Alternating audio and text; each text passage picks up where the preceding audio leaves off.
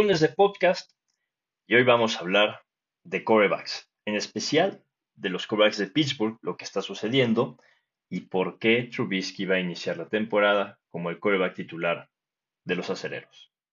Muchos aficionados de los acereros seguramente piensan que Trubisky es el peor coreback de la conferencia americana, pero creo que se equivocan y tenemos que entender un poquito de dónde viene lo que ha pasado en estos últimos tres años y creo que saldrán con una idea muy diferente.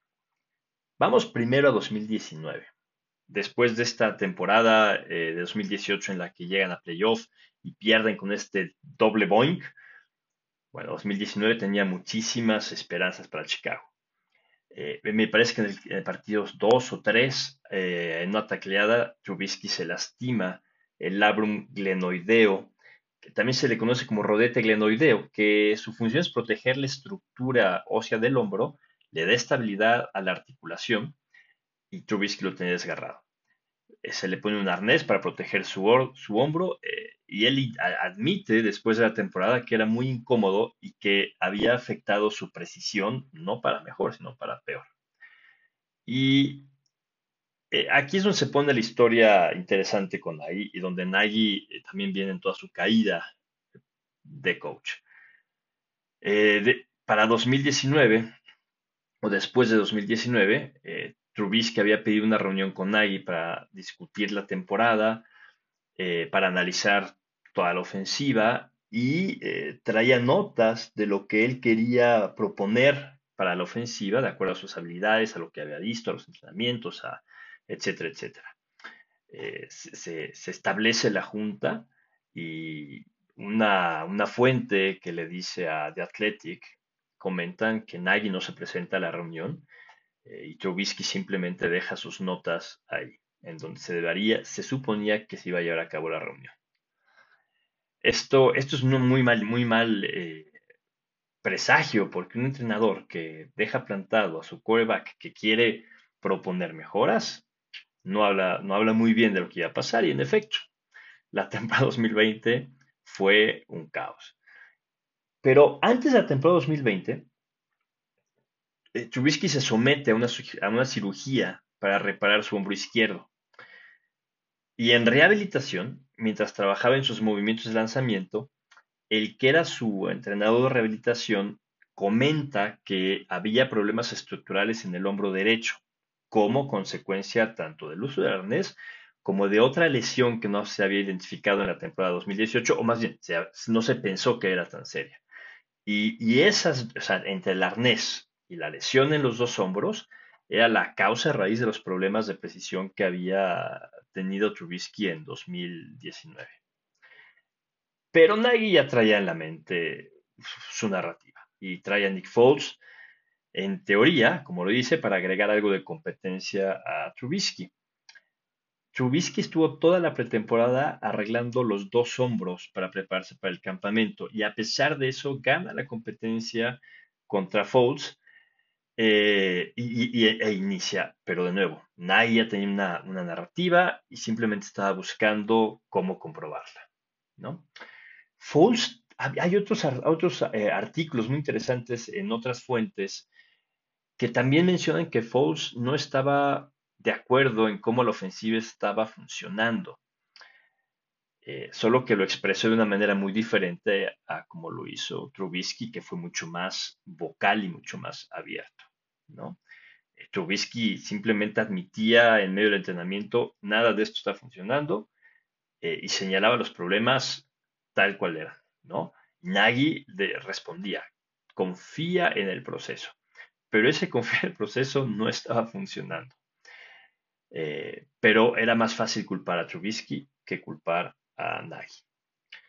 E incluso empiezan 2-0 eh, y el punto de quiebre es una jugada en la que eh, contra, los gigantes están ya después del partido, están analizando el, el, coach tape y había unos pases que molestaron a Nagy porque los consideraba errores situacionales, porque el balón no fue lanzado al lugar en el que nadie había diseñado la jugada.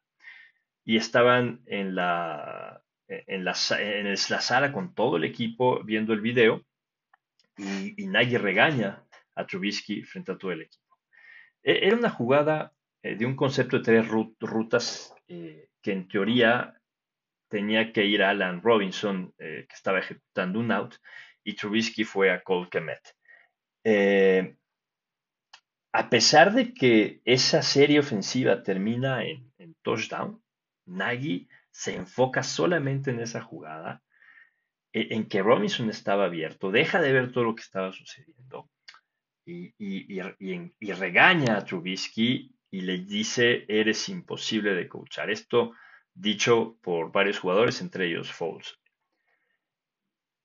Eh, y este es el punto clave, porque Trubisky se desanima, pero también se desanima todo el equipo. Eh, Foles declara que Trubisky era muy apreciado por sus compañeros de equipo. Y aquí es donde se supone o se asume que Nagy pierde el vestuario. En todo momento, según los reportes, Trubisky quería encontrar éxito en Chicago, quería arreglar las cosas, pero no había la voluntad del lado de Nagy. Eh, Nagy, incluso después de una jugada contra Detroit, eh, en la que comete un, er-, sí, es un error de, Trubisky, eh, lo sienta, entra Foles y, y, Foles sigue durante varios partidos y los números de Foles son mucho peores que los de Trubisky. La ofensiva de Chicago bajo Foles promediaba alrededor de 276 yardas por partido y con Trubisky están las 340 yardas. Eh, hace un error igualito a la jugada en, en la que le interceptan a Trubisky y Nagy no lo sienta. Nagy se había construido su narrativa. Foles se lastima, regresa a Trubisky y gana tres de los últimos cuatro juegos, mete a Chicago los playoffs eh, y eso le salva el trabajo a Nagy por una temporada más, o, muy probablemente lo hace. Si Foles hubiera mantenido en el campo, Chicago no gana esos partidos, Bears no van a los playoffs y probablemente era la última temporada de Nagy. Y quién sabe qué hubiera pasado. Trubisky entonces se va a Buffalo y el que Chicago ha traído a Falls y que todos hayamos visto la espectacular mala ofensiva que Chicago tuvo en 2021, empieza a mostrar que el del problema no era Trubisky, sino que era Nagy, poniendo a Fields en muy malas situaciones. Porque quería desde, desde Trubisky y desde Foles con Dalton Nagy trae en la mente un tipo de ofensiva sin importar si los jugadores que tiene son para ese tipo de ofensiva. En fin, Trubisky va a, Buffalo y hay dos declaraciones, o hay tres declaraciones que llaman la atención. Una, la de Trubisky, que da a ESPN y dice, ir a Buffalo me abrió los ojos. Eh, comenta que después de estar en Chicago durante cuatro años solo sabía cómo hacer las cosas de una manera y estar en Búfalo y tener una forma diferente de hacer las cosas eh, le permite aprender lo que es posible. Eh, ver a Josh Allen le ayuda a volver al fútbol instintivo, usar sus talentos en lugar de pensar demasiado. La segunda es la que hace eh, Josh Allen sobre Trubisky. dice, Mitch ha pasado por una experiencia muy difícil, la selección número dos, y cómo manejó ser un profesional, llegar a una situación en la que nunca pensó que iba a estar, ¿no? Fuera del equipo como suplente, eso no es fácil, pero lo maneja con mucha clase. Y, y, adicionalmente dice, el tipo es un atleta. No creo que la gente realmente entienda eso. Le das margen de maniobra en una ofensiva con una mentalidad de, mira, haz, confiamos en ti y lo va a hacer extraordinario. En 57 juegos con los Bears, Trubisky lanzó para 10.609 yardas, 64 touchdowns y 37 intercepciones. De hecho, es el cuarto mejor porcentaje de victorias de cualquier mariscal de campo activo desde 2018, con 25 y 13. Los entrenadores de Bills lo querían de vuelta y pronosticaron que en la situación correcta sería un muy buen quarterback. Eh, los, dos, los dos entrenadores, tanto con el ofensivo como el head coach, hablaron maravillas de Trubisky. ¿Qué está sucediendo en los campos de entrenamiento en Pittsburgh? Bueno, tienen un plan. Eh, y en ese plan, Trubisky es el quarterback titular. Originalmente, eh, se, quería que el quarterback con más experiencia y con más potencial que Trubisky trabajaba, iba a trabajar con la ofensiva número uno. Eh, Mason Rudolph con el segundo equipo y Kenny con el equipo número tres. Pero de una, un mensaje de la mayoría de las jugadas será con Trubisky se ha traducido a todas las jugadas. Eh, eso te habla del orden jerárquico. Trubisky ha jugado todas las jugadas con el primer equipo y trabajando casi exclusivamente con Deontay Johnson, con Claypool, con el ala cerrado Frevermuth y la línea ofensiva titular. Esto no es algo que Tomlin no haya pensado a fondo. Tomlin ya vio algo. Y el coordinador ofensivo también ya entendió que puede usar a Trubisky y que es un elemento ideal para su ofensiva. ¿Por qué? Por la movilidad que tiene Trubisky y la calidad del brazo largo, del pase largo que tiene, cosa que no muchos eh, están conscientes, sobre todo porque tienen el recuerdo de 2019. Es muy fluido con sus movimientos y tiene también la habilidad de guardarse el balón y correr. Trubisky ganó mucha confianza en los Bills viendo a Josh Allen. No tiene miedo a lanzar profundo, cosa que con Nagy era un problema. El balón profundo de Trubisky se reporta en los, en los campos de entrenamiento. Ha sido sorprendente en cantidad y también en precisión. Eh, y mencionan que el más memorable fue uno para George Pickens a, principios de la semana. Y Pickens dice que es el quarterback que con más seguridad ha lanzado el balón. Eh, ya que muchos están tratando de ir como el programa, de no cometer muchos errores porque están en una competencia, Dice Mitch no está preocupado. Él simplemente lanza y lanza profundo si ve la oportunidad.